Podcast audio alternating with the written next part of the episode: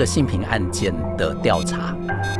因为这种大包包小包不清楚的劳动契约，还去阻碍了社会正义。典藏 Art Touch Artbience 艺术环境音。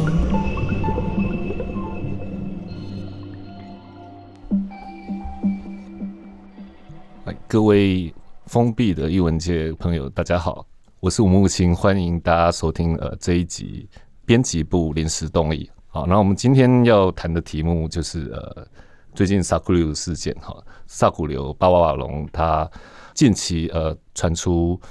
有权势性侵的指控，然后这也包含了十多年前的受害者出面具名指控，所以呃他目前的。呃，威尼斯双年展台湾馆的参展资格，还有包括五年一届的卡塞尔文件展的呃参展，国议会的赞助也都暂缓实施哈。然后呃，据说因为现在双方可能还会有一些呃像是法务上的交战，所以这个部分随时还会还会有一些动态。可是在这这个事件当中，我觉得也有一些有几个关键的题目可以。我觉得可以深入讨论，而不是只是在讨论说呃案情的伸张本身而已。因为这件事情还有包括在权势性侵的过程当中，这个有国家机构领域的加持，还有就是说自媒体的力量，Me Too 运动，因为这应该是呃国内艺文界在。Me Too 运动，国外已经吹了四年的情况之下，也第一次比较有一个呃具体的案件的这种声浪和实际上的重大案例的发生。那呃，我们今天邀请到两位特别来宾，两位都是政大传院的呃教授，然后一位是方念轩老师哈，方念轩老师他是其实国内呃针对许多那个两性平权，还有就是说他也长期关注女性工作者在。一些英文生态上的一一个观察，我觉得这个部分他待会也会有有一些很很多实际案例的的讨论。然后另外一位是呃刘昌德老师，刘昌德老师他其实过去也是长时间研究文化工作者的一些劳动权益。然后当时其实我们对了还蛮多英文工作者当前的一些劳动问题，其实也，那他。也关注的，其实说，呃，现在在自媒体时代的这种网媒生态里面，要如何看待这件事情？还有就是说，在媒体舆论的力量，怎么样重新去看待这些状态？那，呃，我想说，先就这件事情请教两位哈。那，嗯，萨库流这个事件，对你认为对公众还有对艺术界而言，它有什么样子的？的关键上的意义，就是说，除了这件事情引发轩然大波，对，那可以请呃念轩先。OK，好，嗯，嗯，我觉得就像刚才木青讲的哈，就对于一般公众来讲 hasht，#MeToo 好像一直是一个国外的事件。那虽然这一次事情爆发之后，从呃网络到电视，像原视、原住民电视台、原民电视台，然后再到所谓的主流新闻媒体哈，但是。呃，看到直接用 hashtag Me Too 来指称的，其实并不多。但是关心的人哈，不管是不是封闭的圈子，或者是其他一些朋友开始探讨，我觉得就是代表说，呃，他提醒我们用这个角度，其实重新思考，不是有跟没有，而是这件事情其实我们需要从过程跟大家一起来来交换意见。我觉得这件事情它也呼应，这本来就是媒体该做的哈。对，所以我觉得这个这个意义其实是蛮蛮重大的。是是，那呃，我自己并没有对这个 Me Too 或是性别议题特别有研究，但是呃，对一个做关心媒体跟关心这个文化工作者的这个角度来看，我觉得在这个事件里面，像刚刚念轩说的，它是一个很好的影子，我们去谈这相关的议题。那对我来说，它的相关议题应该会是当媒体或艺文工作者在看待。类似 Me Too 的这种社会正义的议题，跟另外一端，我把它简简化成这种二元的这种观念，只是方便讨论。哦，那呃，一方面是 Me Too 的这种社会正义，另外一方面可能会是，比方艺术创作，甚至是艺文工作团队的工作权、表意权、创意自由之间的一个拿捏。那媒体怎么样在这里面？比方说我在做报道的时候，怎么样同时兼顾到两者？这个对媒体来说也是一个重要的议题。嗯嗯嗯嗯，对，是。那所以就是说，呃，我觉得接下来要谈的就是说，包括呃 s a k r u 这个争议，我觉得。可能一个重大的关键点在于说，啊，好，它有一个代表国家的象征，因为威尼斯双年展台湾馆就是呃两年一度的呃透过呃专业的评审委员遴选，然后推举出来，尤其在近期的已经连续呃应该就是连续第四届呃是以艺术家个展的方式，因为过去的是联展，早期的以联展有一个策展人带可能。两位以上的艺术家，然后这四届以来就开始是以艺术家个展方式，所以他尤其过去几届其实都是非常赫赫有名的艺术家，好，从呃吴天章，然后到到谢德庆，然后到郑淑丽，就是呃都有这样子一个标杆性的的这种象征，所以其实 Sakuliu 的事件引发关注，其实有有这一层的，就是他他有一个国家领域的一个一皇冠盖章，所以引发的讨论也也连同他在二零一七年底获选国家文艺奖的得主，呃，这当然是一八年呃才颁发，然后但是一七年等于说四年前这件事情，它有另外一层的的象征意义在在上面。但是比较需要讨论的就是说这一层，就是说艺术作品人格和艺术家人格这个部分，它连带的可以讨论的范围到底是多少？因为我觉得这个部分。就是说，当然，国家文艺奖，我觉得我主张国家文艺奖，它应该取消资格。当然，这个部分还有待呃国议会的董事们的他们决议，因为他们章程里面没有规范，所以就是说，这个可能国议会他们是表示说，这个还要另外呃经过董事会的讨论。那可能也会出现一个 Sakuliu 的 Sakuliu 条款的方式，以后会会被据文的写出来，就是说这件事情，呃，因为国家文艺奖它是它有一种。通常业内文化界会把它视为一种终身成就奖啊。虽然说他的这几届也希望说他的得奖得奖组应该要年轻化，不一定是论资排辈状况下给的终终身成就，但是他毕竟他有一种人格创作的一种肯定，所以这个东西它自然的会连带的有一种创作人格上的的保证在上面。那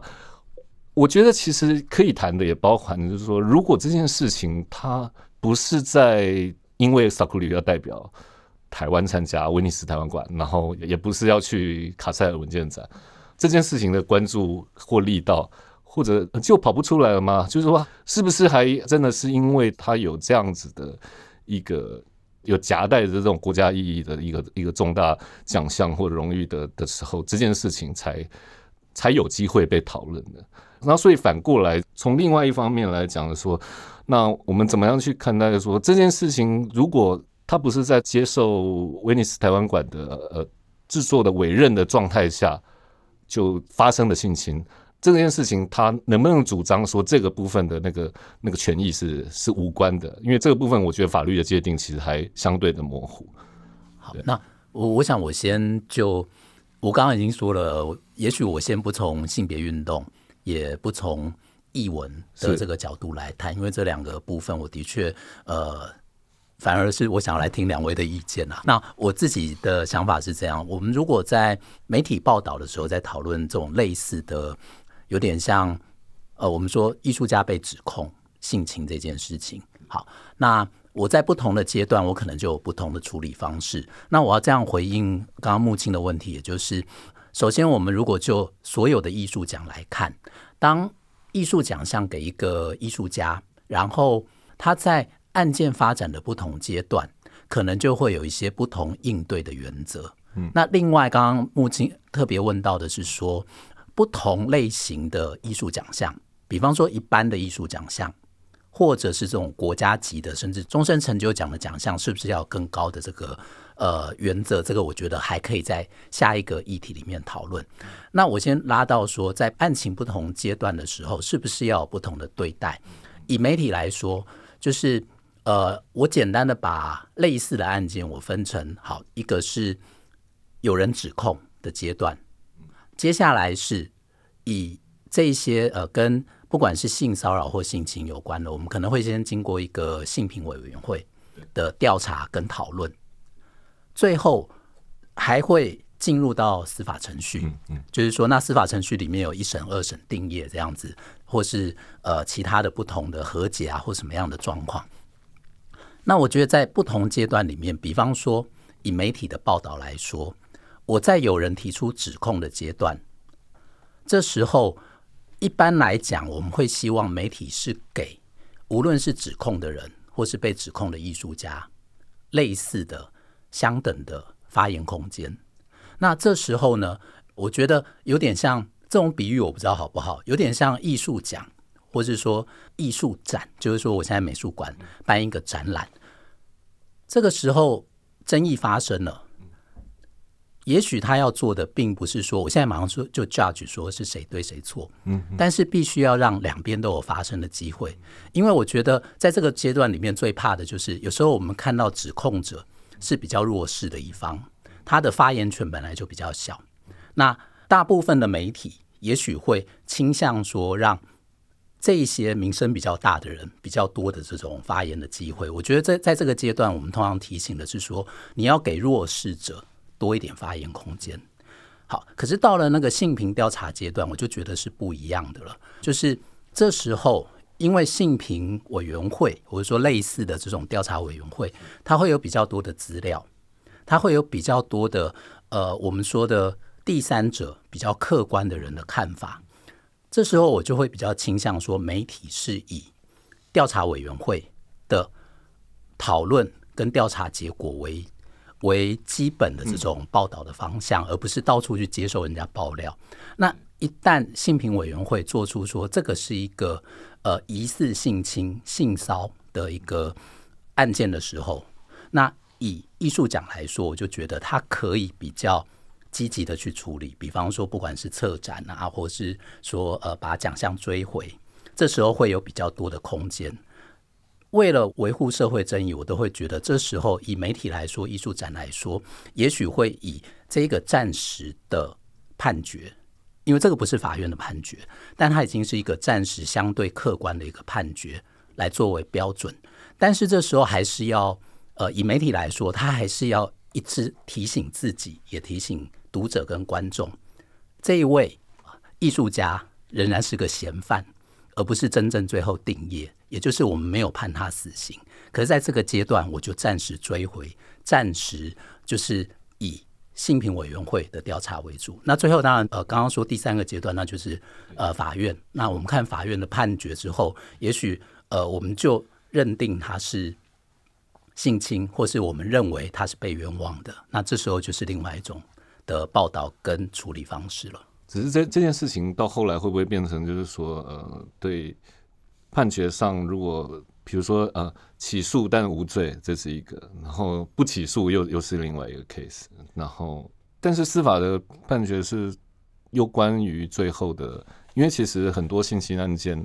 最后最后会被起诉甚至判刑的，其实比例上，因为包括很多司法上他需要讲求罪证的。的充足性嘛，受害人有的不愿意出来，是，所以呃，那当然这件事情是有受害人呃愿意出来，但是这这件事情他可能司法程序会比较冗长，是，那他又呃四月份三个月后的那个威尼斯双年展就要开始了，所以他迫在眉睫的状况之下，相对之下他还有另外一层议题，我我想稍后我们也可以讨论，就是包含。萨库里的为了参加呃威尼斯双年展，还有卡塞尔文件奖，毕竟他有他的工作团队，那他们的劳动权益因为这样被取消之后，这个东西它还会有额外的争端。那以后可能呃包含这些，其实艺术家、艺术工作者他后面团队的这种劳动权益，呃如何在这个部分更更为完整，稍后还会还有一个时间来来讨论这个。这部分，然后只是就是想说，刚刚谈到这种呃人格状态，我觉得还有一个例子是，应该是在 Me Too 运动之前，然后呃，国内一个著名导演张作骥，他在二零一三年爆发性侵案，啊，性侵女编剧的状态。可是他同时其实呃，一部新片也也也开始筹拍，然后在那个过程当中，其实因为他的呃。张作骥那一件性侵案的罪证非常明确啊，包括其实有直接采证到那个受害者的体内有有他的 DNA，各种的明确的，所以他几乎是在呃事件爆发后三四个月之后就就被起诉，然后隔年就被地院就判刑，然后一一审、二审、三审，一年内就其实驳回上诉，所以在他下一部作品《醉生梦死》二零一五年上映之前，其实。他就入狱服刑了，然后我记得他入狱服刑之前，他还有参加柏林影展。其实那个时候柏林影展好像不知道是不知道这件事情还是怎样。我觉得当当然过去那个时候还没有 Me Too 运动，大家也许对这件事情没有那么敏感。但是回去再对照那个时间点，你会觉得其实有一种还蛮奇怪的氛围，就是说究竟是连同柏林影展好像对这件事情都没有意识到，还是其实国内电影圈有点。把这件事情遮蔽了，所以他们不晓得。我我觉得这有好几种可能，因为去对照这种情况下，但是就是说他依然带着作品参展柏林影展，虽然不是参加主竞赛单元，可是其实他有也有拿到一个算是也因为《醉生梦死》里面有一段同志的片段，所以啊，柏林影展本来就是有有一块很关注酷儿议题的部分，所以他有在酷儿的的奖项里面还被表扬过。然后后来柏林展之后一两个月，我记得他就四月大概就去入监服刑，但是七月举办的那个台北电影节，他《醉生梦死》拿到首奖，然后同年的十一月，呃，金马奖他其实又入围了非常多项大奖的的奖项，所以这个这个过程当中，其实是说，那看似在这个案例里面，张作骥就没有因为说他的。他的人格全破产，然后他的他的作品就哎可以被独立的看待。那我觉得这件事情，这件事情放在现在，其实他当然可能会有另外一层讨论。可是我必须要说的是，真的是这样子吗？因为呃，还是说这个部部分它有更大的一一种位阶上或者一种呃呃产业共构上的关系，包含就是。甚至他出狱之后，他带着一部他在狱中拍的那个 潜水潜水机的滋味，然后时间时间是真的有意义，就是然后你会觉得说，哎，可是好像他大家很火速接纳接纳了他带着一部更生人的一个 一个一个记录记录短片，就不知道大家是不是也是封闭的圈子？也也许我想对，当然，但我我我在这里就呃不去区分说所谓的视觉艺术圈或者电影圈，因为其实很多视觉艺术。工作者其实同时也是影像工作者，也是拍电影，也是也有也有拍纪录片的。所以在这个界分上，我希望广义的把这个东西就是说，那艺术圈如何看待这样子的的状态，包含甚至随后他下一部的剧情长片啊，那个那个我最亲爱的陌生人，他还就是还还还获选为金马影展的开幕片。那我想就是说，这个是另外一个意义，就是说，当然没有没有人要剥夺。他参展的资格或者条件，只是说，那 国内最重要的一个影展，它开闭幕片，它其实是另外一种。那难道难道是呃，为什么选择它？那它那个意义是是怎么样？好，上上一个提问我也回应一下啊，就是拿呃我们所在的高教圈，我跟昌德所在的哈，像在美国、台湾就常常会援引美国的最好大学的指标啊，然后怎么去申请啊？可是连美国这几年。好几年了，他们也会提出一个相对的，好，也许没有主流化，就是优秀大学的指标，按照这个指标来择选。推荐大家入学，这个指标可能完全不同于过去的一些指标，但是不是截然二分。譬如它包括如何创造公共价值。那我们也都知道，知识创造公共价值的时候，我们理论上来谈论真假，它对实物有绝对的影响。譬如说，我们怎么看假消息、假新闻等等。所以我将要说的是说，很多人今天在听我们谈这个例子的时候，会有一种哦，那是不是现在我们所有的标准就是把性别加进来，把性别加进来？这种把性别加进来的思考，其实是我们从性别就是研究性别或女性主义的角度，亚不愿看到的，因为它是一种 add gender and stir，就是 gender 就是一块固体哈，然后甚至还不是方糖，加进来不会改变味道，就是你就硬把它加进来。可是我们从来不是这样看，比如说以上一届微霜郑淑丽，对不对？他那个是他的核心那个性别，所以在艺术上面。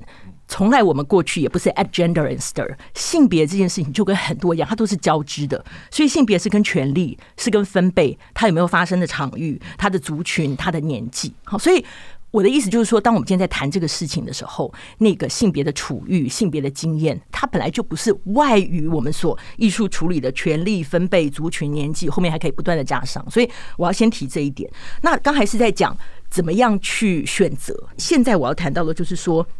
对不起，我就先讲一下哈，就是包括张作骥也是，我们常常会觉得是一个呃不可信的疑似受害者，或者我不要说不可信，我不知道可不可以信任他，因为我就不知道他在哪里。不可信的疑似受害者利用自媒体，可是我要提醒的是说，从过去的性别运动跟我们过去看到这么多在申诉案件里面的受害人，其中有很多一部分是没有发生管道的，不管女性、男性、同志、LGBTQRI，加上甘冒大风险。后面匿名出来，好，我现在就念一段，就是说，大家都知道 Hashtag MeToo 运动二零一七年滥伤，然后《纽约时报》两个调查记者，他们把调查始末写成 She Said，中文翻译成性谎言吹哨者，在这个序言里面，他们开头就说，二零一七年，当我们为 New York Times 展开对哈维·温斯坦的调查的时候，女性拥有的权利比以往都要更大。曾经几乎被男性独占的工作类别，像是警察、军人、航空机师，现在不复见。女性领导国家如德国、英国，也能够领导像是通用汽车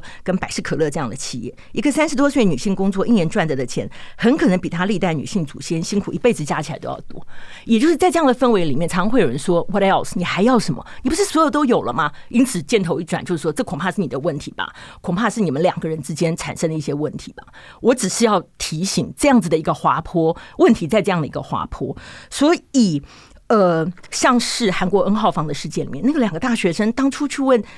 资深记者，问别人，就因为 N 号房的事件太诡异，太超过我们过往的一些对于有限的性别暴力认识的经验，所以不采信，所以他们要去卧底。像台湾今年的这个 Deep Fake 也是一样，所以我要先提出来一点，就是我们都能够相信，我们过往对我们的社会里面，不管哪一个行业的性别秩序的理解，认为这些东西。没有问题吗？这个我想要先推出来一下。那因为刚才木青讲到，我觉得时间是有意义的哈，所以你一开始就是讲，我觉得是有意义的啊。所以二零一七年以前，我们不会这样子去认识或看待。但是我要提醒的是说，是不是就是用大是大非的观念？二零一七 Hashtag MeToo 以后，我们在推动的运动是把对照打到谷底？不是哈。刚才我们事前也提到过，就是说我们怎么样在这些事情的讨论里面能够撑开，能够 open up 一个 forum。我们不是说我们的媒体越来越多吗？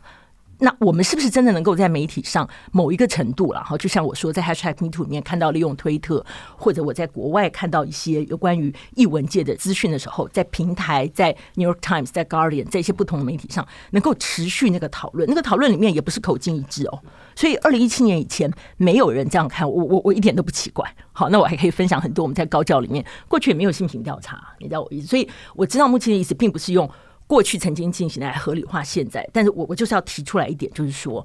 呃，过去没有看见，并不代表没有发生。是。对。对对，我我只是也蛮意外，就是说，因为提到就是说，包括他出狱之后的第一部剧情长片，然后还可以入选，但那个那个实际上其实呃，已经 MeToo 运动之后两年了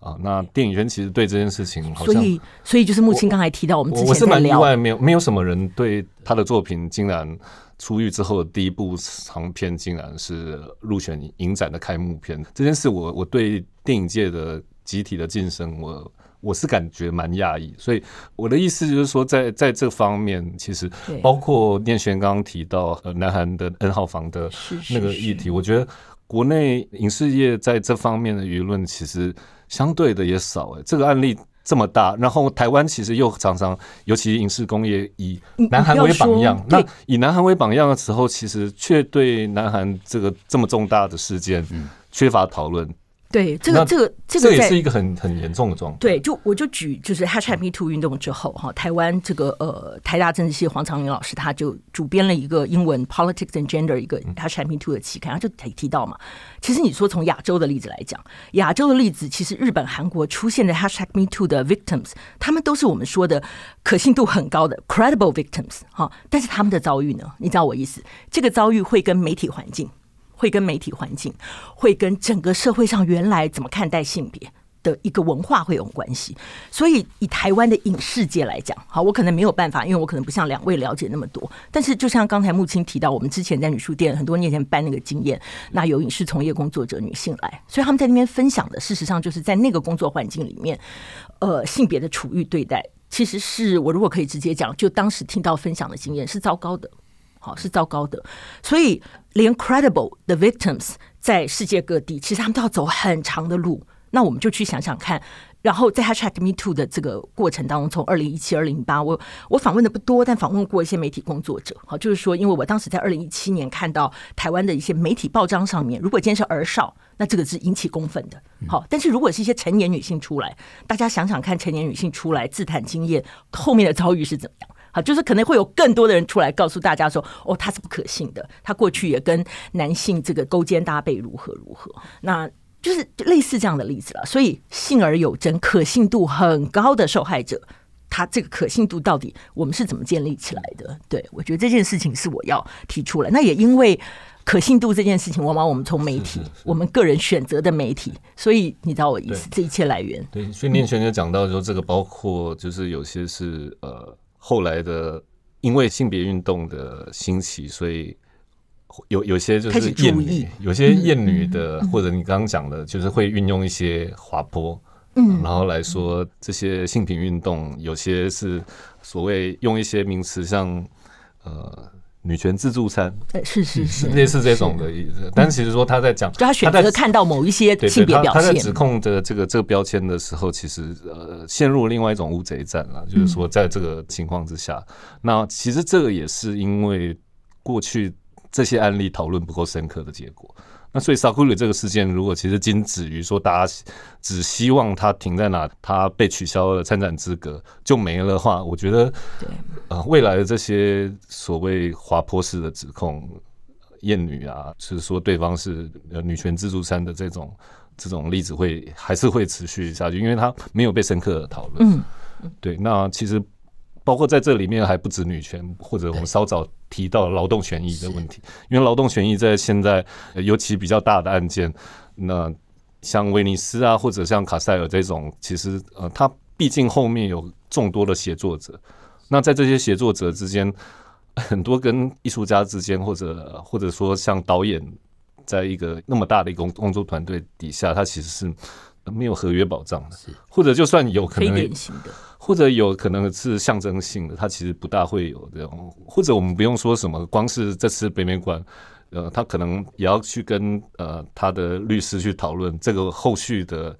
他们跟艺术家之间签的合约有什么是可以，呃，这可以想见后面他还会有另外一个，其实是可能是一个民事的官司吧，就是说在。除了性侵案本身的那个调查之外，还会有另外，因为他可以伸，他可以伸张说这个部分，在他被宣判有罪，他会伸张一种所谓无罪推定原则来来说，你不可以呃取消他的资格。那在这个这个的界分上，其实就会另外，就是他会有一种大饼包小饼的状态，但是那些小饼是没有没有什么力量，因为他都是为。因为他们是所谓的乙方啊，他会说这个部分他们小包底下他又是大艺术家、大导演下的乙方，然后他是更没有保障的乙方。是对。那想问的就是说，昌德在这方面有没有什么样子的？呃，我我先直接回应刚刚木青这个问题。举例来说，如果在萨古鲁这一个事件里面，我们现在是用了到目前为止，我们都说他是疑似性侵嘛，哈。那因为这样取消掉他的一些。工作，他他的一些展览，可能涉及的不只是他个人的一个创作，还涉及了那个后面很多工作团队的工作机会等等的，以及他们应该要被保护的这个整个劳动的权益，或者包括他反过来，他也会阻碍有些呃案情的调查的进展嘛，因为他会觉得说，付钱给我的艺术家，他现在被调查，他被取消资格之后，我也拿不到钱，所以我会因此不想做出对他。不利的证词是，他会陷入一个循环的概念。所以我觉得这边，首先我先直接回应这样的问题。我觉得他不应该变成是这一些艺术团队里面的工作者去被绑架、去被伤害的结果。所以，呃，最简单的做法应该是这样：我们在这个译文工作里面，这种甲乙双方。以及甲乙双方后面他又再去外包、承包或是带了团队，这些工作契约本来就要很清楚。假设我比方说，呃，我一个艺术家他去包了一个展览，然后接下来把工作再再去找其他的这种工作者来帮他，那这个工作契约里面就要写清楚，万一因为各种事故，只要不归咎于这些工作者。然后所产生说啊，那现在这个展览不办了，那钱怎么办？这个在契约里面要定清楚，才不会发生说像刚刚呃木青有提到，我们可能会担心这一些呃这个性平案件的调查，因为这种大包包小包的这种一个霸掌这样的对这这种不清楚的劳动契约，还去阻碍了社会正义，我觉得这个就是一个。其实是我们在劳动里面要去跟他切割清楚的一个法律的一个做法，要先做到这个，你知道吗？其实我们现在已经在做了。好，就我分享一点经验，就是我们在推动性别影响评估，所以一些像中央部会或某一些单位，当你在标案、当你在签约的时候，我们要从性别的角度去看。所以我曾经就是我们参与的一些案子里面，标案里面他的提案对于不同性别待遇的保障，然后这个呃性别的处遇，所以。在你的标案或者在你的合约里面要清清楚楚载明，只是可能知道的人很少。那我的意思就是，就是呼应汤德讲，目前其实就在做，目前其实，但是可能是小范围，而且一般的人。可是如果像我们在过去在性平处看到一些案子，我们就会很仔细的审视说，那你对于参与这个团队工作的员工，万一比如说因为疫情有所影响，你后面的保障是什么？这里面有没有差别？性别差别待遇？是。对，那所以我觉得，呃，比较直接的这样的一个对这个问题的回应，应该是，呃，我们在劳动契约、艺文界的劳动契约，我觉得需要更好的讨论，而不是用现在这种口头模糊的方式，以至于大家都被绑在一起，然后好像呃用劳动契约绑架了这个呃 Me Too 的这种运动的正义，我觉得这个是不对的，所以他必须要从法律层面、劳动权益的这种划分的清楚。来做回应。好，那这个大概是我第一个对于刚刚木青问题的第一个直接的回应。那第二个回应，也许是回到前面的议题，在讲最简单的说法是说，我们是不是要让艺术归艺术，性别归性别？就是我不要去管这个艺术家的私领域，他只要东西创作的漂亮、好看、感动我，好像不一定要因为他。举例来说。性侵案件，或者呃，他酒驾啊，或者我现在都都举一些例子，比方说，或者他是一个惯老板，嗯。啊，好，然后去否定他的艺术作品。这件事，我觉得我首先我要呼应刚刚念轩所提到的，其实我们太太天真的以为社会上所有的领域，或是某一个人的表现，他就会是。完全可以切割的，这很像我自己另外一个关心的领域，那个运动，就是 sports 这个运动。我们常常说政治归政治，运动归运动。我要告诉大家，在我研究或是我看运动这么多年，我知道这两个东西交织在一起。那我现在并不是，我首先我要呃呼应念轩说的是，当一个艺术创作，特别是这种发自人的情感的创作。他当然表现了这个艺术家的所有的层面，所以呢，这里面我觉得不是那么容易切割清楚的。特别是如果我这一个艺术创作，我现在不专指这一次的案件，我是说，如果这个艺术家的艺术创作，它跟 queer 有关，它跟性有关，这时候他在性这一个部分的私人领域的一些争议，怎么可能不跟这个艺术作品有关？嗯，好，那这种当然是比较直接的这种连接。但是你也可以说，好，那这个艺术家的创作其实并不特别，是以举例来说性这件事情为他的表现。那这时候我是不是可以切割？我觉得这里面当然它会有层次的问题，但是呢，我仍然认为在艺术这个部分，我们首先还是要把握一个原则：这一些不同的领域，它不是那么容易切割。在这边，我自己也要讲一个可能跟这次主题不见得有关，但是我觉得是社会正义跟艺术创作之间，特别我们作为一个艺术的，不管是参与者或观众，我觉得可以去思考的一个面向，就是我刚才也特别提到说，如果这个艺术家是一个惯老板，那他所创造出来这个艺术，我是不是仍然可以不管他那个？举例来说，他对他底下的人很坏，这种破坏劳动权益的事情，我不管他，因为他创造出来的东西我很感动，这部电影很棒，我就不管他怎么剥削他底下的剪辑师、演员、编剧。那这时候我就会问：可是这个作品正是他用这种不公平的劳动契约所做出来的成果，这时候你可以把它切开来看吗？我觉得，特别是呃，因为刚刚木青一开始说，我们这个节目是要做给艺文界的这种呃爱好者，封闭的爱好者，我觉得不能说封闭的爱好者啦，我是说他呃特别对艺文有这种感动或爱好关注。但是我们也知道，艺文这这件事是跟社会高度联动的。对，那我倒不是。要很快的说，所有的艺术作品我都要对艺术家做身家调查。我的意思是说，艺术作品本来就要引起社会讨论，所以这个艺术家无论是在性别问题、阶级问题、种族问题，甚至是各种社会政治问题上面的表态不表态，他都应该成为当我们做艺术讨论的时候其中一部分。我可以认为说，他不应该是全部。是。就我讨论这个艺术作品，我不应该只讨论他的性别问题，或是阶级问题，但是可不可以成为之一？就像刚刚念轩说的，我们这时候是不是应该把它纳进来，成为我们在讨论艺术的时候很重要的一些面向？我并不妨碍它个别成为一部电影、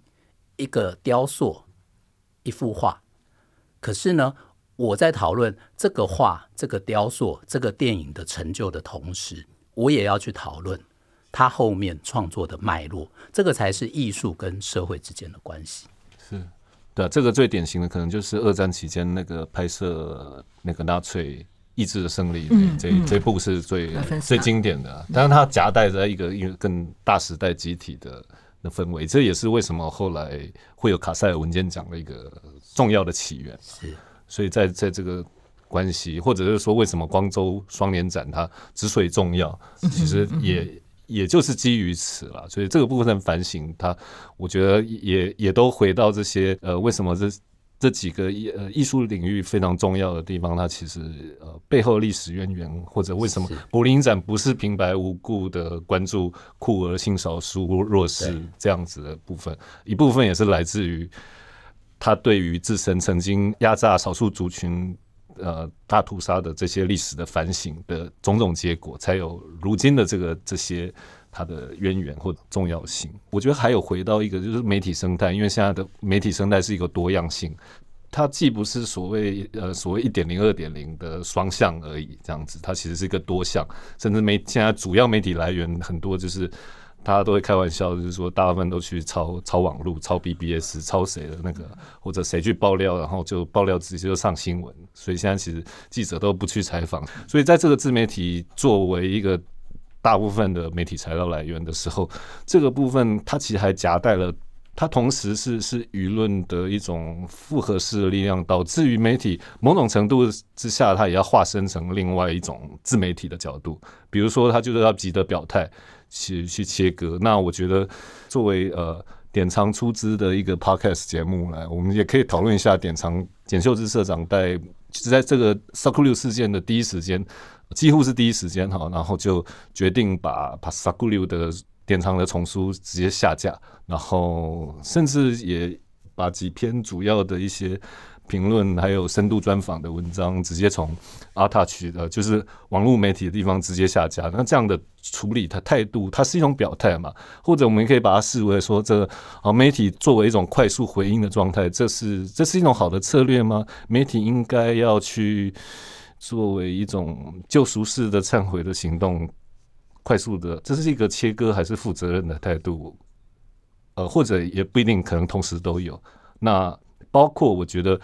可能面对的也是怕被网络公审嘛，因为现在其实另外一一个一个层次就是说，对这件事情，大家好像没有对着这件事情表态，或者像前一阵子同样在在靠北艺术上被公审的很厉害，就像是艺评家陈太松，他只是在这个事件发生之前，他说当初国家文艺奖是他提名的，结果他就整个他被公审的比可能比萨库里还要厉害，这是另外一个问题。就是所以呃，我我想媒体或者舆论者或者这些曾经有过任何的执笔权力声量的一些作者们。他们的意见在这里面其实同时卷入了这个巨大的风暴里面，所以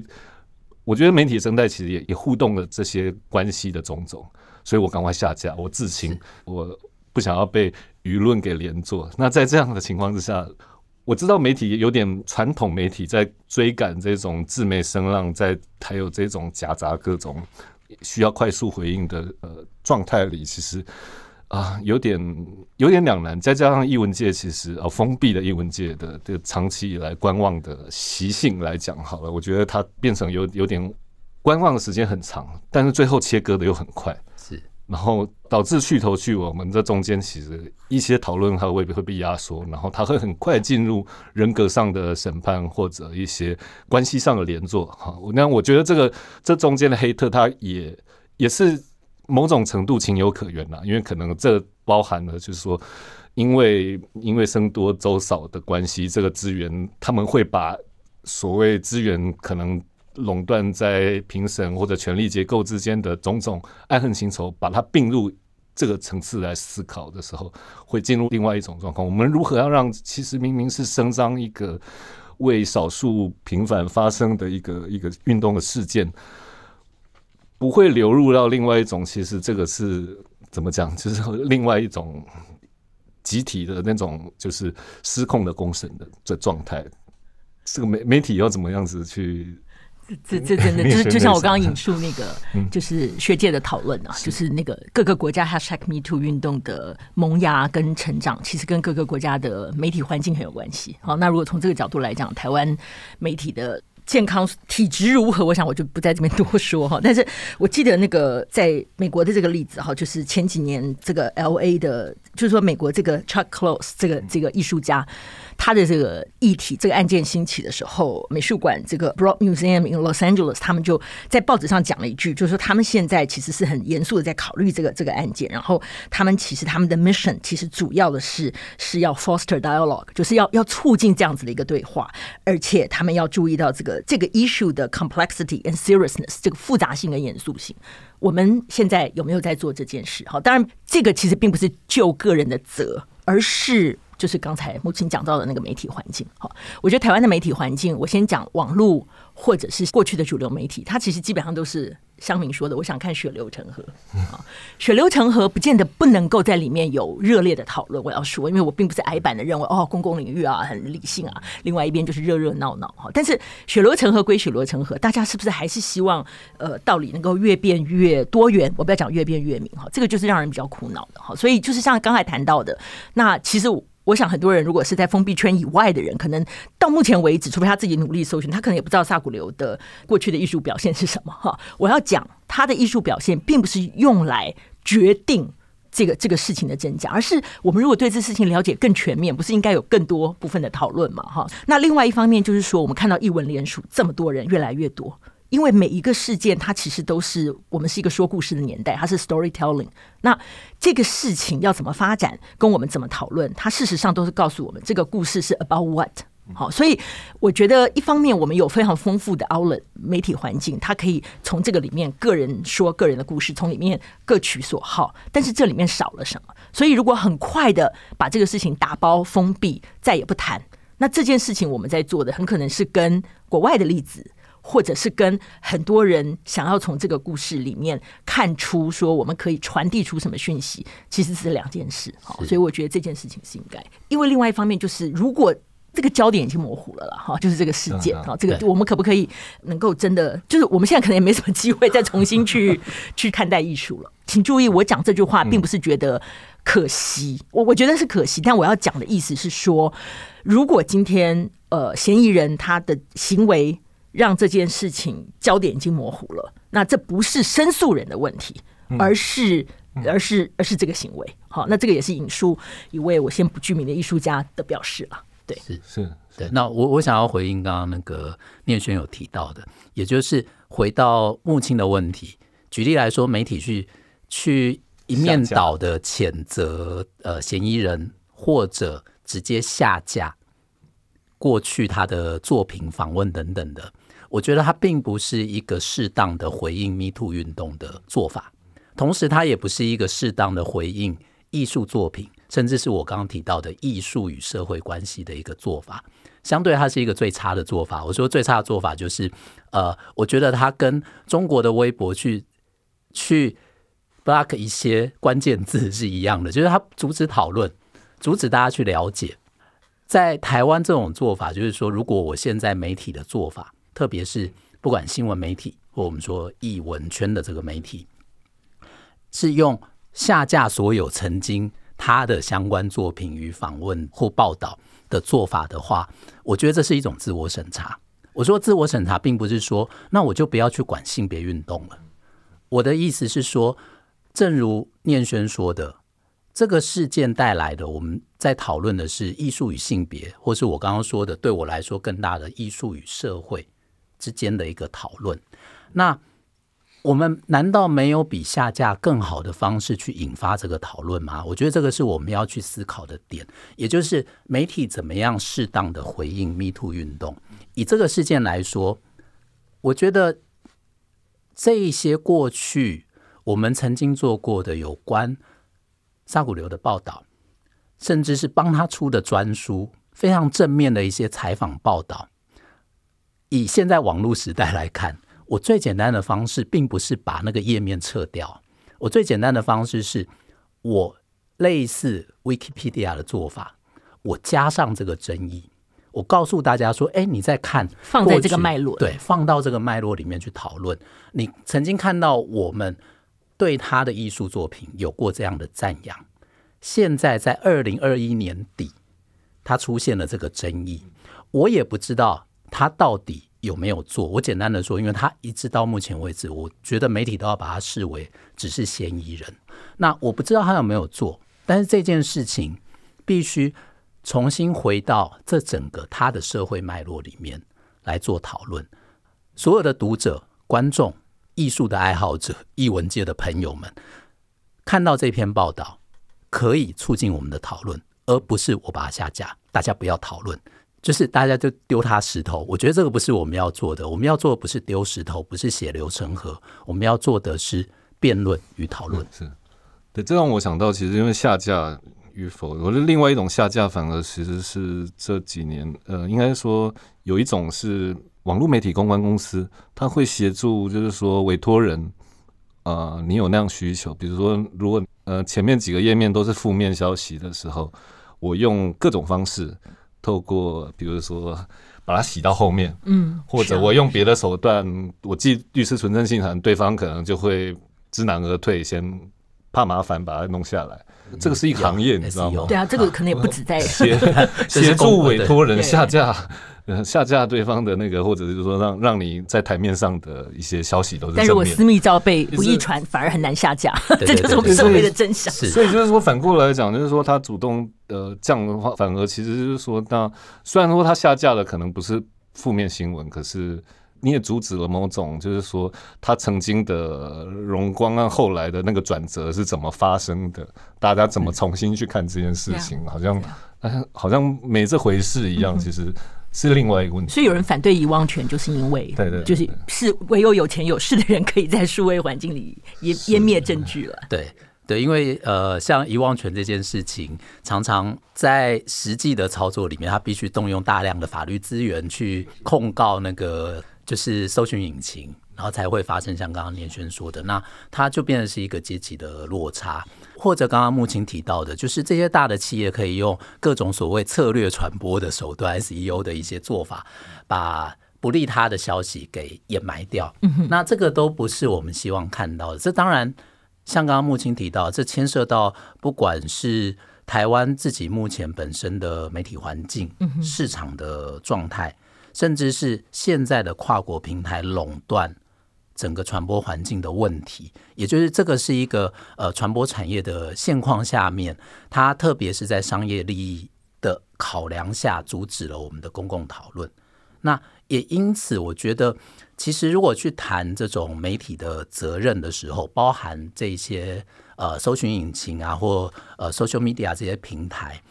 我觉得在类似 Sadhguru 这个大的这个社会争议的时候，我们现在并不是在让这些所谓不同的社会行动者发生而已，而是怎么样在让这些争议事件能够有一个足够能见度，以及不同行动者都能一起发生以及一起讨论的空间。现在的做法完全没有，就像刚刚木青提到的，发生的时候会有网络风向，会有肉搜，然后会有。这种大量的这种呃酸民到处去攻击人，以及最后大众媒体跟风跟着去打击这些人，然后我们也可以看到有些事情是一夕之间风向变了。好，那这一些都是我觉得都是这种非理性的讨论跟商业利益。操作之后的一些结果，这我们在太多艺人的新闻里面可以看到。你也可以看到那些不管是风向变了，或者说呃，他一下子又开始付出了，这些有太多商业操作的痕迹，这些都无助于我们去讨论说，比方说一个艺术家甚至一个艺人，他的表现跟他的所有这些关于性别、关于呃，我刚刚说阶级、种族的这些作为上面的关联性，那。怎么样能够恢复这样的讨论？特别是我们说，呃，现在有责任的那一方可能是媒体，可能是平台。我们怎么样恢复他的这种公共讨论？我觉得这可能就超出了我们今天讨论的范围啦。就是说，它不只是艺文界了，它就是呃，媒体怎么样能够恢复成为一个包含性别的公共领域的一个角色？我觉得这个的确呃。不是那么容易 在今天讨论里面获得解决。对，不不，我觉得就我自己看法，就这一次事件上，不管从原视或者是我们所谓的主流新闻媒体对于译文工作者的一些访谈，我个人是觉得都蛮精彩的。好，就是那个界限守的蛮好，但是就是。还可以有更多的讨论。好，那刚才因为一开始提到的是典藏的这个把它打包的这件事情，所以我们可能在媒体的这个概念上，事实上它也在不同平台。好，所以我们虽然用媒体，但是我想要说一下我自己的这个经验。对，所以这个部分可能就是看大家那个血流成河这件事情怎么样，不要成为唯一的一个热闹了，在这个事情上讨论上。对，或者我下一个注脚，我希望看到的并不是网民厮杀的血流成河，我们希望看到的是。理性辩论的血流成河，嗯，对，难了，好，哇，对，哇，谢谢两位的建议，非常呃，所以希望那个简社长有听到这边哈，就算是快转听到这边也不错了，好，好，那真的非常感谢两位今天的参与哈，典藏阿扁啊，关心你的艺文神经痛，动吧动动，控管理控控控，管理护理控医，拢伫咧编辑部的临时动议。哦，我很破，非常谢谢昌德还有念瑄，好，谢谢谢谢大家，拜拜，谢谢。